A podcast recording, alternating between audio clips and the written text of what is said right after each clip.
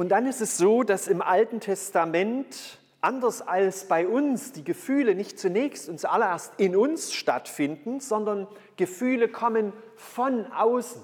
Und sie sind außen sichtbar, finden außen statt. Und es ist die Frage, wie man mit den Gefühlen umgeht. Ein paar Beispiele aus dem Alten Testament.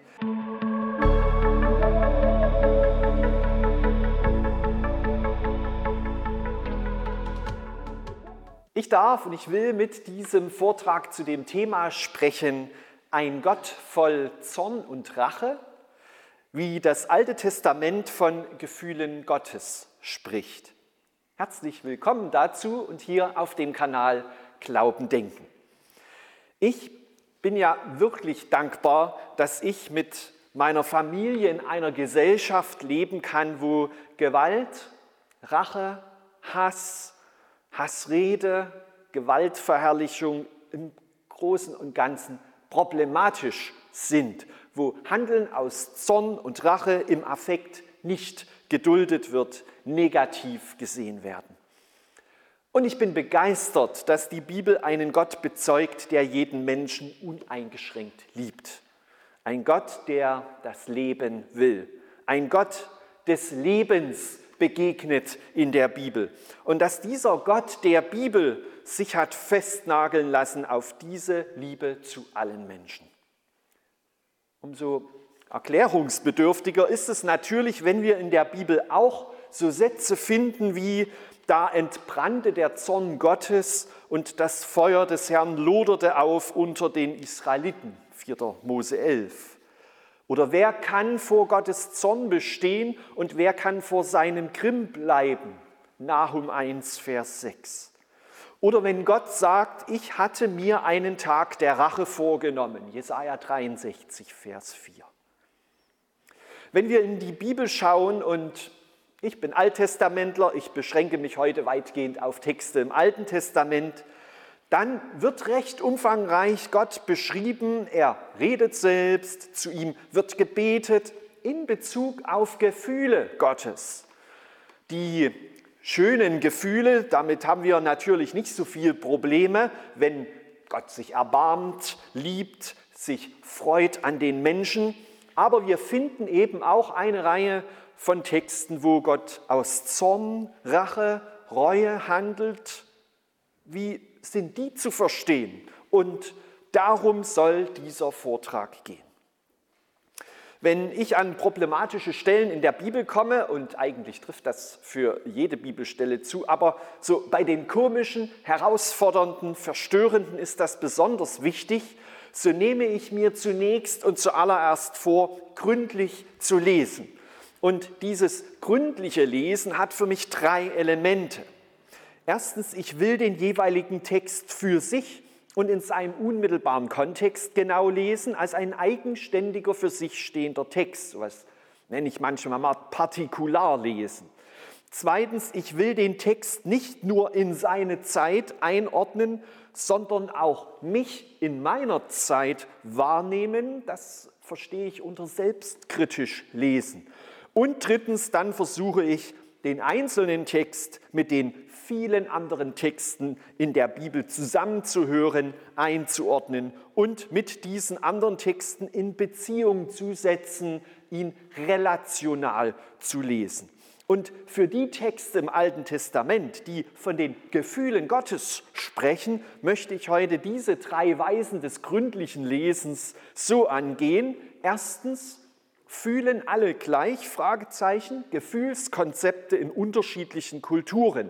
Das ist so der selbstkritische, selbstwahrnehmende Blick. Zweitens, Gefühle Gottes verstehen und als Aspekt von Gott als Person wahrnehmen. Damit will ich jeden Text so für sich lesen und wahrnehmen. Und drittens möchte ich auf das Verhältnis von Zorn und Liebe Gottes im Alten Testament und der ganzen Bibel zu sprechen kommen, also insofern dann relational lesen. Und das Grundargument dieses Vortrages, das, was ich gerne zeigen möchte, besteht darin, es geht in der Wahrnehmung der Gefühle Gottes im Alten Testament um die Begegnung mit einem personalen Gott. Der biblische Gott ist kein blindes Fatum, kein Schicksal, dem man sich ergeben muss, das man anerkennen muss, sondern es geht um eine gestaltbare Beziehung mit dem Gott, der gleichzeitig die Macht hat, heilvoll und rettend einzugreifen. Diesen Gott zu erschließen, dazu soll dieser Vortrag helfen. Also erstens, fühlen alle gleich Gefühlskonzepte in unterschiedlichen Kulturen. Und hier würde ich gern so ein Stück zurückfragen, die Frage mal weitergeben. Was würden Sie sagen, fühlen alle gleich? Was sagen Sie, wo kommen eigentlich unsere Gefühle her und wo spielen sich unsere Gefühle ab? Mit dieser Frage, mit diesen Fragen setzen wir uns damit auseinander, was für ein Gefühlskonzept wir haben und ganz unweigerlich auf alles anwenden, wo von Gefühlen die Rede ist. Das, was wir natürlich sagen können, ist, dass alle Menschen Gefühle haben. Das lässt sich in aller Regel so sagen. Aber Gefühle setzen sich aus unterschiedlichen Elementen zusammen. Und wie ich Gefühle verarbeite und zeige und wie ich mich verhalte, das ist alles andere als allgemeingültig, sondern es ist vor allem kulturbedingt. Und das wird dort klar, wo Menschen aus unterschiedlichen Kulturen aufeinandertreffen, wo man versucht, sich zu verständigen, etwas in eine andere Sprache, in einer anderen Kultur zu übersetzen. Als James Cook und auch als andere Entdecker Polynesien bereisten, da war ihnen die Friedfertigkeit der Bewohner eindrücklich. Die stritten nie, waren nicht ärgerlich. Und bis heute sind Bewohner von Polynesien vor allem bekannt als die, die immer oder oft lächeln. Und doch gab es Anschlagspläne in Polynesien gegen James Cook. Und natürlich haben auch Menschen in Polynesien Gefühle des Ärgers, aber sie zeigen sie anders. Und die Gestik, die James Cook und vielleicht auch noch wir heutige als Freude interpretieren, sind bei der Bevölkerung Polynesiens schlicht Ausdruck von Respekt. Weiteres Beispiel. In Deutschland zeigt man Neid nicht. Und wenn er noch so stark empfunden wird. Dankbarkeit hingegen sollte man auch noch so übertrieben deutlich zeigen, auch wenn das Gefühl der Dankbarkeit eher gering ist. Und besonders spannend wird es, wenn man Ausdrücke für Gefühle übersetzen soll. Für Ärger gibt es in ganz vielen Sprachen ganz viele Begriffe. Ich habe zum Beispiel gelesen, dass in der mikronesischen Sprache Ifaluk das Wort Fago mehrere Komponenten vereint, nämlich Leidenschaft, Liebe und Trauer, alles in einem. Oder eine Studie in den USA und in Indien hat untersucht, wie man dort Scham, Freude und Ärger beurteilt. In den USA sind Scham und Ärger enger beisammen weil beide Emotionen negativ empfunden werden. In Indien ist Scham und Glück näher beisammen, weil beide Emotionen dazu beitragen, den sozialen Frieden zu wahren, während Ärger der harmonischen Beziehung entgegensteht. Auf diese und noch mehr Beispiele hat Andrea Bender hingewiesen in einem Aufsatz zu Gefühlen im Kulturvergleich. Also Gefühle, wie sie gewertet werden, welche Rolle sie spielen, das ist kulturbedingt. Und deshalb stehe ich beständig in der Gefahr, Gefühle falsch zu verstehen. Gehen wir einen Schritt weiter uns über unsere Gefühlskonzepte etwas klarer zu werden und wo sie sich unterscheiden von anderen Kulturen und vom Alten Testament und wie dort von Gefühlen Gottes die Rede ist. In der Emotionsforschung, in der Psychologie ist ein Gefühl nicht einfach ein Gefühl, es hat unterschiedliche Aspekte.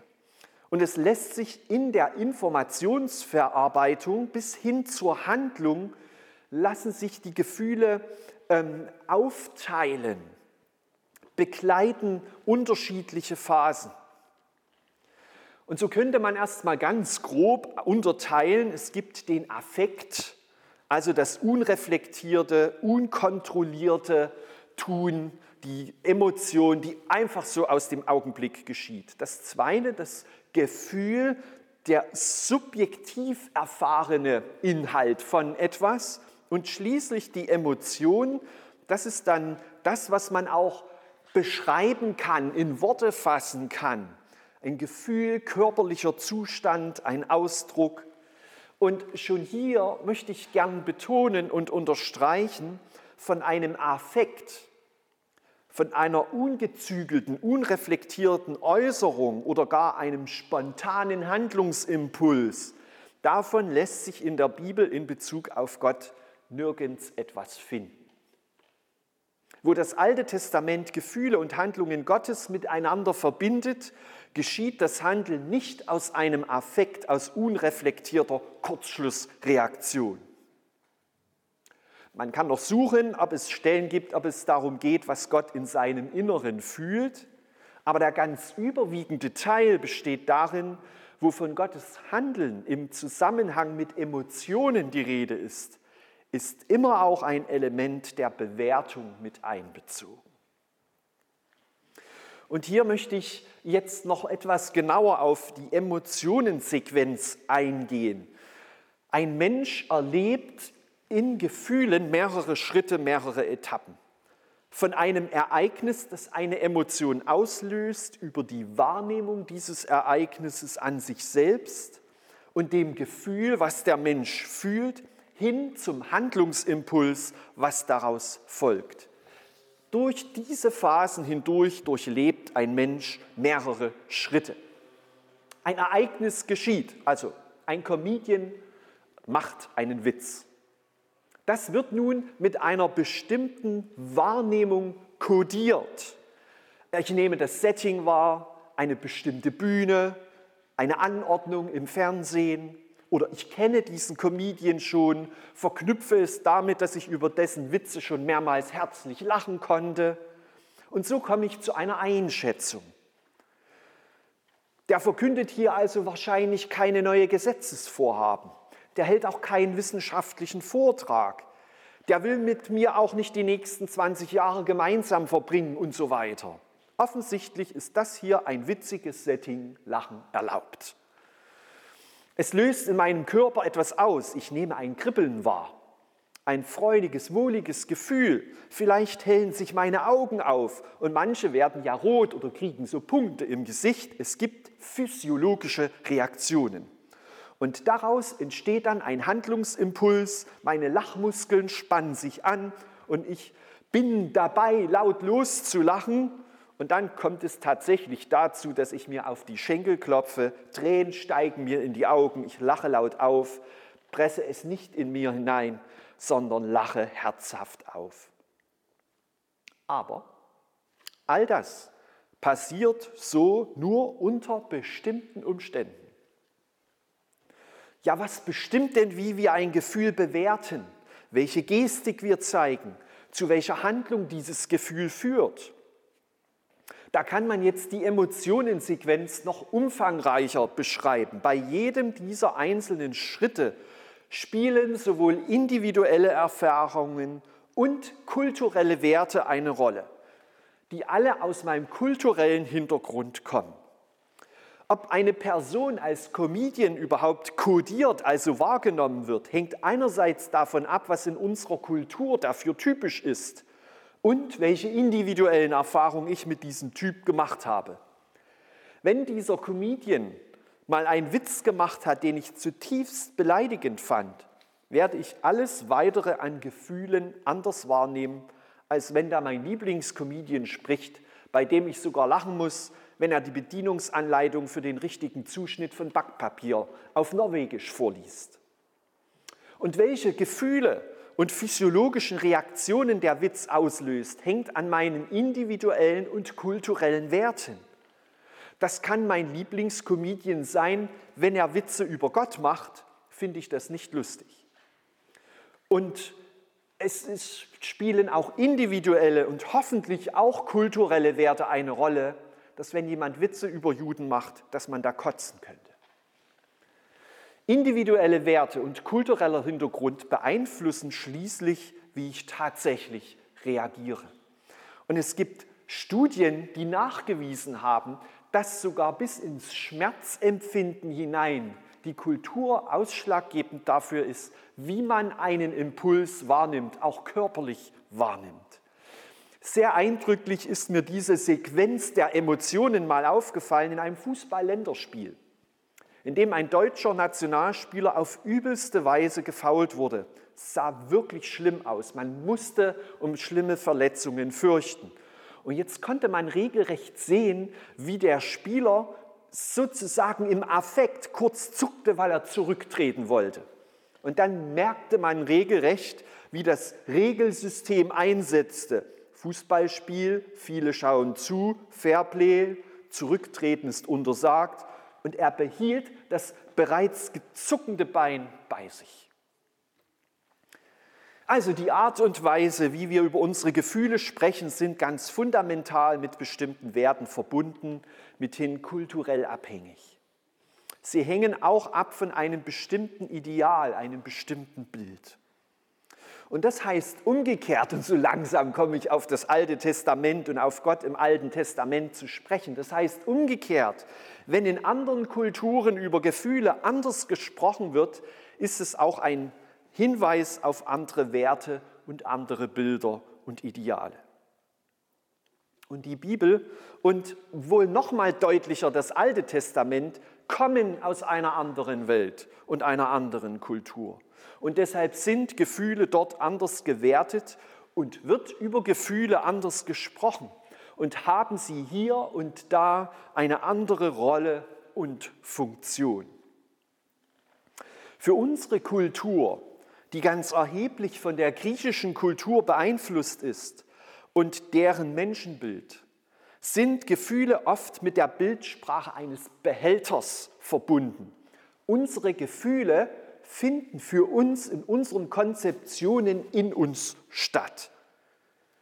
Also zum Beispiel Hass gibt es Beispiele, ne, wie jemand nicht mehr, ähm, wie jemand von Hass erfüllt ist. Oder ich fühle, wie mächtiger Hass in mir aufsteigt. Und das macht nur Sinn, wenn man von sich ein Behälterkonzept hat. Wenn welche davon reden, dass ihr Herz von Hass erfüllt wurde. Oder wenn man sagen kann, da platzt jemand vor Hass. Auf andere Emotionen genauso anwendbar. Eifersucht. Ich bin voller Eifer dabei. Willy Brandt schreibt in seinen Erinnerungen, ich ging voller Eifer und aufgehetzt durch meine deutschen Parteioberen in Paris ans Werk. Voller Eifer. Man kann auch vor Eifer übersprudeln, ja, weil der Behälter voll ist.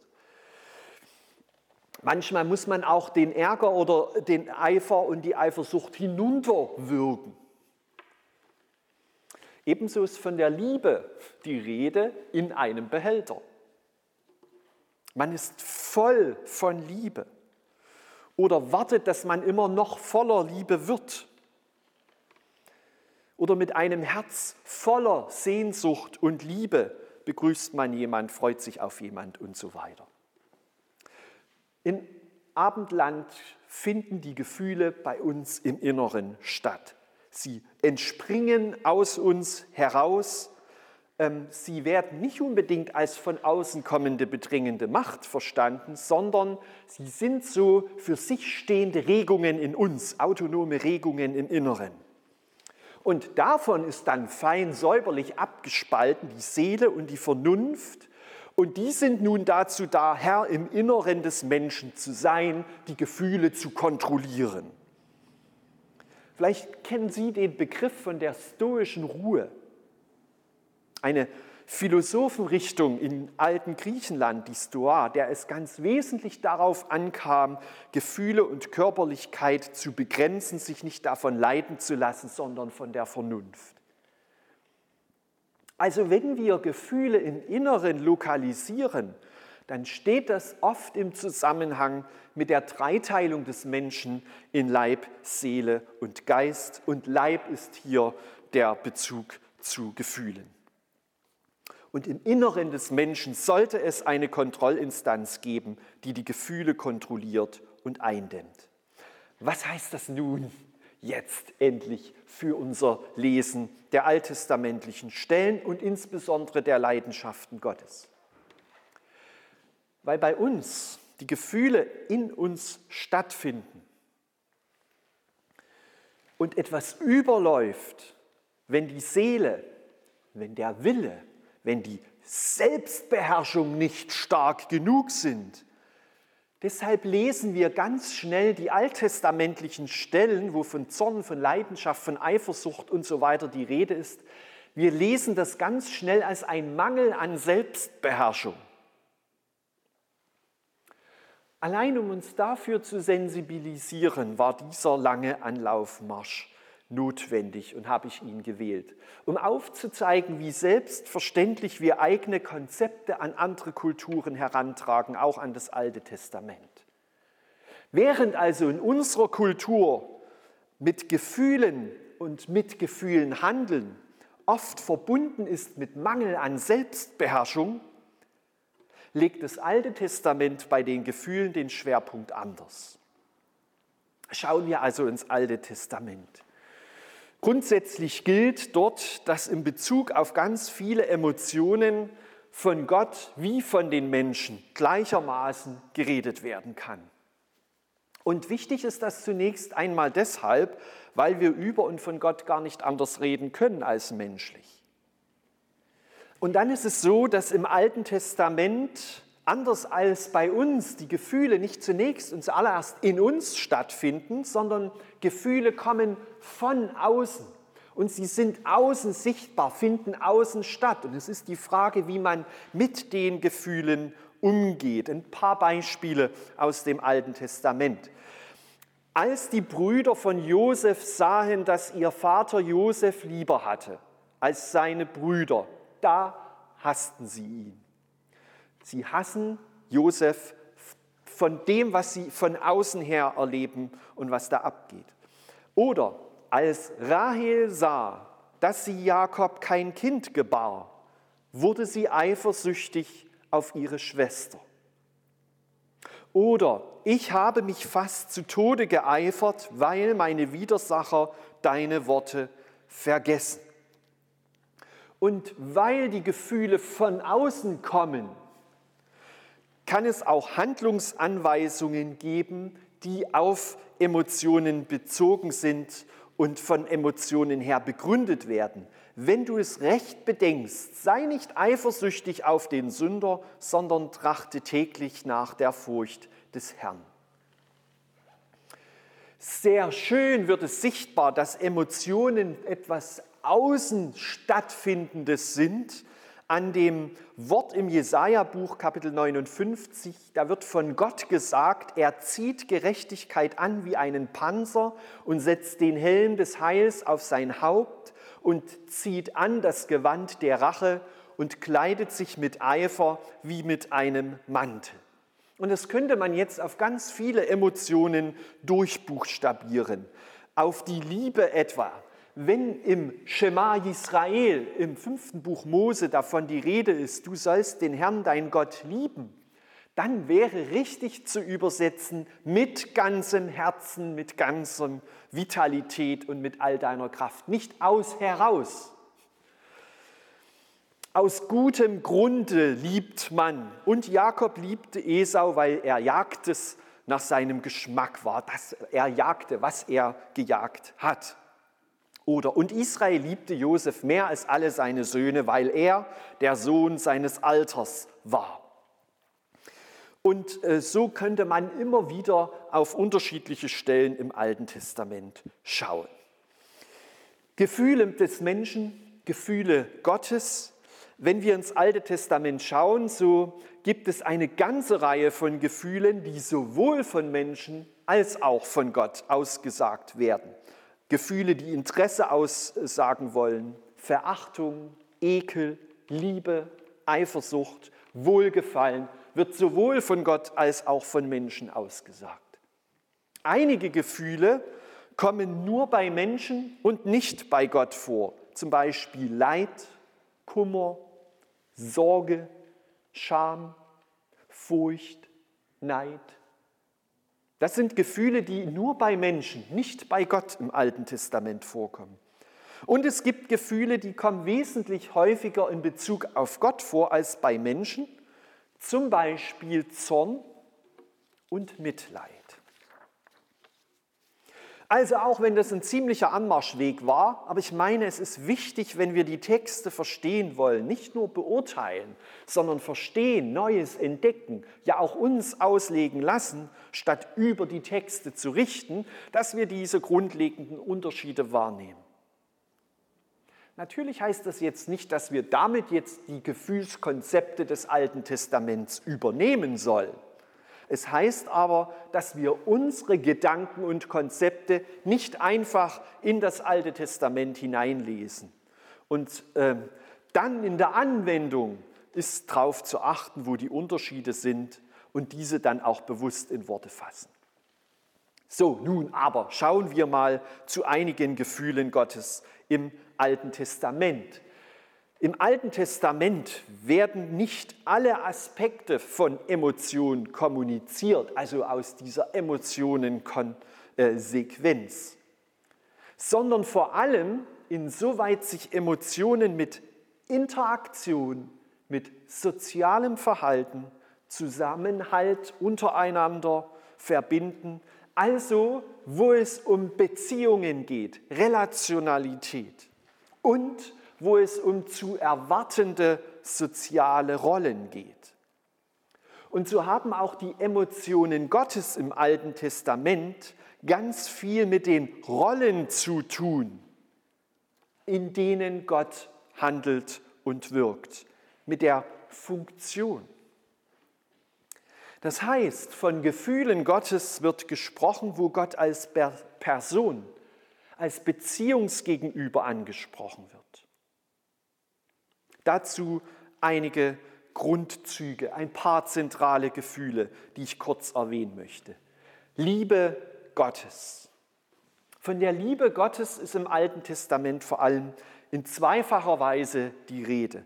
Wir haben einmal Liebe verstanden als ein reziprokes, gegenseitiges Verhältnis zueinander, eine gegenseitige Liebe, Beziehung, die hier aufgebaut werden soll. Das ist der eine Aspekt von Liebe, der im Alten Testament begegnet.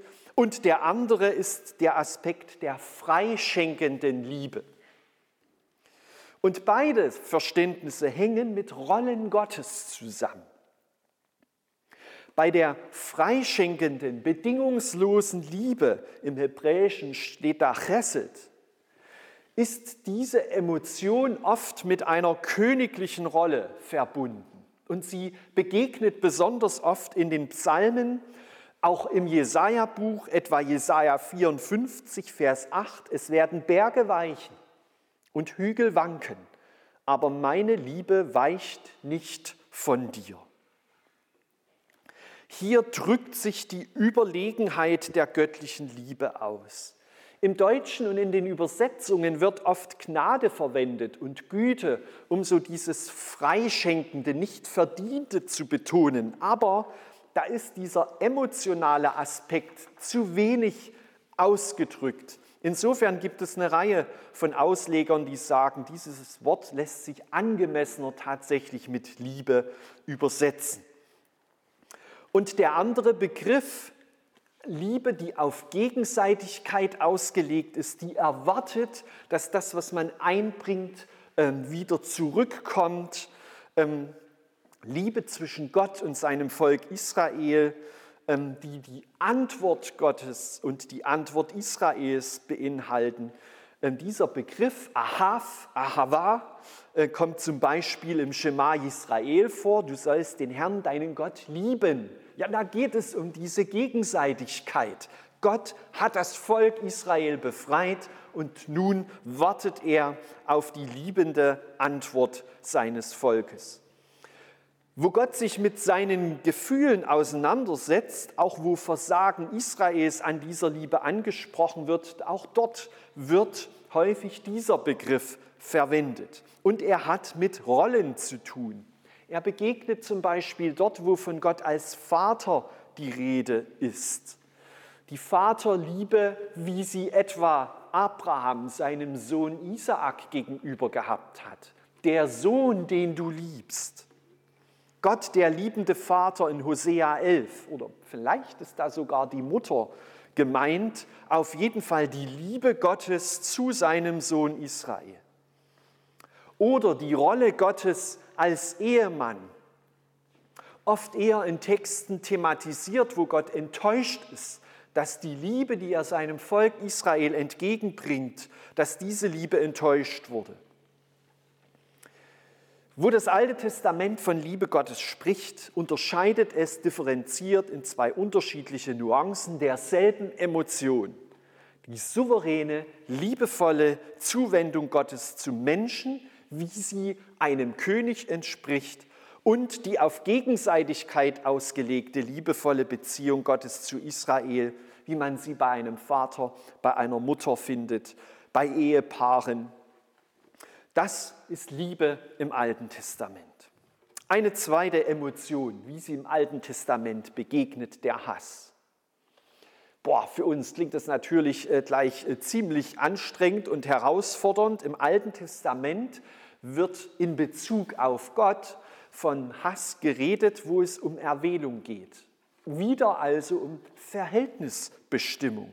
Ein besonders hartes Wort finden wir bei Malachi 1, wo Gott sagt, dich Jakob liebe ich, aber Esau habe ich gehasst. Und hassen ist hier zu verstehen als relationaler Begriff. Es ist zu verstehen im Vergleich zu Israel. Liebe ich Esau nicht? Grenze ich mich ab von Esau? Es ist kein Affekt. Es ist keine unreflektierte Kurzschlussreaktion, sondern es ist die anhaltende Einstellung zu etwas. Also eine Abgrenzung mit voller Leidenschaft. Und sie soll vor allem die Souveränität Gottes zeigen, mit der Gott sich sein Volk erwählt hat. Die Eifersucht Gottes, wie sie zum Beispiel in den zehn Geboten steht, wo Gott um seinen Namen eifert, den Schutz seines Namens eifert. Ähm, das ist ja durchaus wichtig hier wahrzunehmen, was passiert, wenn jemand den Namen bekannt macht. Ja, man ist anrufbar, ansprechbar, identifizierbar, aber auch angreifbar, vereinnahmbar. Und so geht es in dem Schutz Gottes mit seinem Eifer um seinen Namen darum, dass Menschen äh, sich nicht Gott einverleiben. Der Zorn Gottes, die Reue Gottes, viele weitere Begriffe, die wir im Alten Testament finden. Und auch hier ist es, denke ich, wichtig, dass wir wahrnehmen, was verstehe ich darunter und was versteht das Alte Testament darunter. Wenn im Alten Testament von Reue die Rede ist, so denken wir ja, ne, wir bereuen etwas, wenn wir etwas in neuem Licht erkennen, etwas vorher nicht erkannt haben und jetzt mit dieser neuen Einsicht frühere Handlungen und Einstellungen als Fehler und als falsch einstufen. Im Alten Testament steht dabei viel stärker die Emotion im Vordergrund, dass, wo es von Gott ausgesagt wird, er Leid trägt daran oder leidenschaftlich bedauert, ähm, was er vorhatte und jetzt aber anders tun will.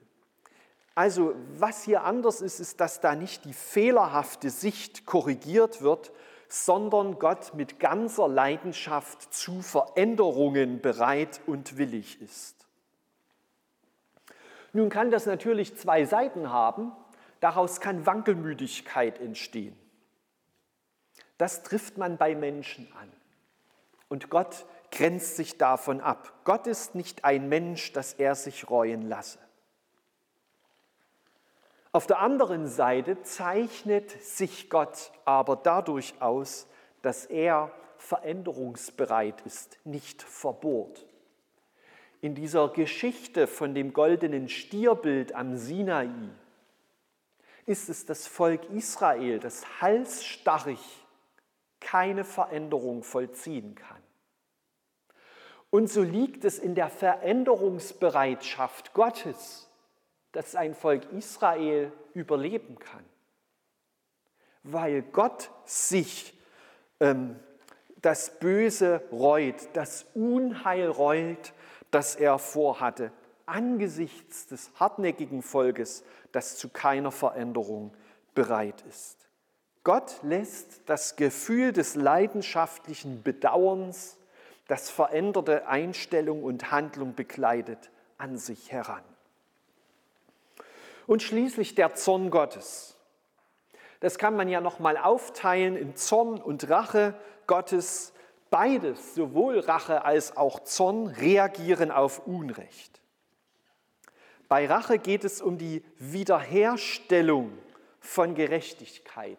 Man kann es auch übersetzen als Vergeltung, wieder zurechtbringen. Rache ist das leidenschaftliche Eintreten und Wiederherstellen von Gerechtigkeit, zu der sich Gott als Regent der Welt verpflichtet hat. Und auch Zorn ist eine Reaktion auf Unrecht, aber häufig stärker in Bezug darauf, dass eine Beziehung gebrochen wurde. Im Zorn Gottes wirkt sich also der Abbruch der Beziehung zu Gott so aus, dass Gott seinen Segen zurückhält und entzieht und nun allein erfahrbar wird als der, der sich gegen die Menschen stellt, als Gegnerschaft. Davon zu unterscheiden ist dann nochmal der Zorn Gottes ähm, in den Texten, wo Gott seine Heiligkeit schützt, etwa im Tempel. Da durfte nicht jeder einfach so reinziehen und äh, jeden Tag, wie sie wollten. Äh, dann erfuhren sie den Zorn Gottes als die lebensbedrohliche Gegnerschaft Gottes. Und das tut Gott an der Stelle, um seine Heiligkeit, seine Personalität zu schützen nicht vereinnahmt zu werden von den Menschen. Aber auch hier gilt, Zorn ist nicht ein unreflektierter Affekt, mit dem in einer Kurzschlussreaktion alles ohne Regeln kurz und klein geschlagen wird. Es ist eine Reaktion auf Beziehungsabbruch oder auf Missbrauch von Beziehungen. Und hier ist dann durchaus interessant, ähm, es gibt in der Forschung zu den Emotionen so ein riesengroßes Bild, ein Diagramm, wo man versucht hat, Emotionen gegenüberzustellen.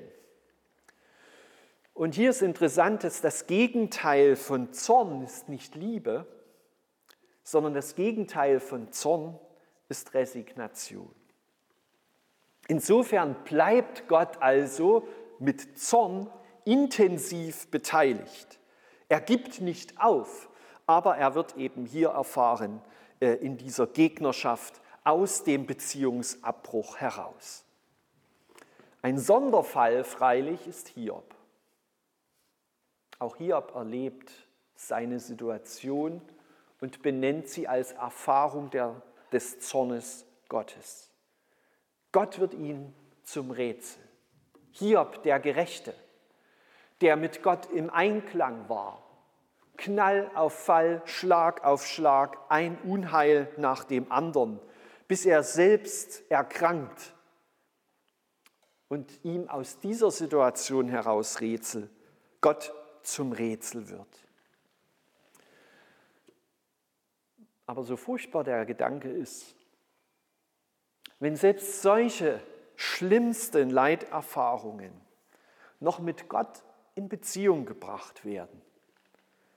So geben sie uns eine Sprache für besondere Lebenserfahrung, die sonst nicht gestaltbar wären.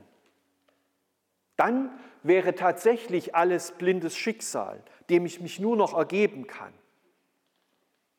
Die Bibel benennt lieber auch solche unerträglichen Leidenssituationen als in Beziehung stehend mit Gott. Auch da hast du mit Gott zu tun. Unbegreifbar, furchtbar, aber ansprechbar und damit gestaltbar. Wie stehen nun diese Gefühle Gottes im größeren Ganzen? Wie verhalten sich die Gefühle zueinander? Ich möchte es ähm, auf die Frage nach dem Verhältnis von Liebe und Erbarmen und Zorn und Eifer Gottes ähm, zusammenfassen. Hier gibt es im Alten Testament, soweit ich sehe, vor allem drei Vermittlungen. Was lässt sich lesen, wie denn bei Gott das Verhältnis von Liebe und Zorn vermittelt wird? Die erste Möglichkeit, die uns im Alten Testament begegnet, ich habe sie kurz erwähnt, die Geschichte von diesem goldenen Stierbild, wo Gott sich zu dieser Verhältnisbestimmung durchringt. Der Herr, Herr Gott, gnädig und geduldig und von großer Güte, der Tausenden ihre Sünden vergibt, aber ungestraft lässt er niemanden, sondern sucht heim bis ins dritte und vierte Glied. Und hier wird die Verhältnisbestimmung, die asymmetrisch ist, die tausendfache Vergebung, tausendfache Liebe, tausendfaches Erbarmen, stehen den drei, vier gegenüber. Und hier in dieser Situation hat Mose wächst in diese Aufgabe hinein, vor Gott einzutreten und um Vergebung zu bitten. Das heißt, hier haben wir eine Bibelstelle, wo zwischen Gnade und Zorn, Liebe und Zorn vermittelt wird dadurch und Gottes Liebe sich durchsetzt, weil ein Mensch für andere eintritt. Prophetische Fürbitte. Ein zweites sind die Opferbestimmungen im Alten Testament und die Ansage des leidenden Gottesknechtes. Mit diesen Opferbestimmungen und mit diesem Grenztext im Alten Testament, Jesaja 53, eröffnet Gott selbst eine Möglichkeit, wie Menschen in all ihrer Gebrochenheit, mit ihren Verfehlungen, doch vor Gott und in die Gemeinschaft mit dem heiligen Gott treten können. Und nicht diesem Zorn, der die Heiligkeit Gottes schützt, ausgeliefert sind. Sie können vor Gott treten in dem stellvertretend ein anderes Leben hingegeben wird. Hier vermittelt die stellvertretende Lebenshingabe zwischen Zorn und Liebe Gottes. Und schließlich ein dritter Text, in dem zwischen Liebe und Zorn Gottes vermittelt wird, ja, das würde einen extra Vortrag verdienen, dass wir Hosea 11 mal genauer anschauen und hier besonders Vers 8. Gott klagt über den Beziehungsabbruch. Er beschreibt, wie er für seinen Sohn Israel alles getan hat, in Liebe gesorgt hat für seinen Sohn. Aber Israel hat sich gegen Gott gewandt. Und wie Gott darauf mit seinem Zorn reagieren muss, dieser Beziehungsabbruch sich auswirken muss. Und doch kann Gott nicht ablassen von seinem Sohn Israel. Er liebt sein Volk seinen Sohn. Und so gibt Gott selbst wieder, wie an seinem Herzen, dem Zentrum allen Wollens und Planens, ja nicht einfach nur der Emotionen im Alten Testament, sondern Zentrum der Person, wie sein unumstößlicher, leidenschaftlicher Wille zu einer anderen Umgehensweise mit seinem Volk das Herz umstürzt, wie die Liebe Gottes sich gegen den Zorn durchsetzt, indem in und an Gott selbst dieser fundamentale Wandel stattfindet. Ein Umsturz in Gott selbst. Gott selbst lässt sich betreffen von seiner Liebe. Prophetische Fürbitte, stellvertretende Lebenshingabe und ein Umsturz in Gott selbst sodass Gott selbst von der Erlösung betroffen wird. Diese drei Elemente finden sich dann im Neuen Testament in der Existenz von Jesus von Nazareth wieder. und kommen dort zusammen. Aber ich werbe sehr dafür, dass wir nicht abkürzen, dass wir Jesus nicht zum Prinzip machen, Vergebung aus seiner Dynamik heraus einfach nur ein Prinzip, sondern dass wir, wie alle diese Leidenschaften zeigen, zur Sprache bringen, in welchen Situationen wir stehen und wie das mit Gott als Person zusammenhängt und damit zu tun hat. Gott, der handelt, der kommuniziert, der begegnet. Und das in so unterschiedlichen Weisen. Und so sind diese herausfordernden Aussagen und Zeugnisse und Gebete, Verheißungen Mittel Gottes, nicht um ein Idol von sich unumstößlich auf den Sockel zu heben, sondern um als Person zu begegnen, der ins Gespräch führt, uns Menschen herausfordert zu einer Beziehung, die das Leben bewährt, die das Leben erhält, die das Leben in all seiner Vielschichtigkeit ausleuchtet, ermöglicht, erneuert, segnet. Gott ist nicht voll Zorn und Rache, sondern in der Vielgestaltigkeit der Emotionen von Liebe, Zorn, Erbarmen und Reue macht Gott sich auf, um den Menschen korrigierend und rettend zu begegnen. Das ist Gott im Alten Testament. Und diesen Gott zu verstehen, Glauben und Denken zusammenzubringen, Darum geht es bei diesem Kanal Glauben denken. Und wenn dich dieser Vortrag und andere Vorträge auf diesem Kanal weiterbringen, weiterhelfen, dich inspirieren und sie dir gefallen, dann abonniere gern den Kanal Glauben denken. Like den Kanal, gern auch diesen Vortrag und empfehle ihn weiter. Vielen Dank.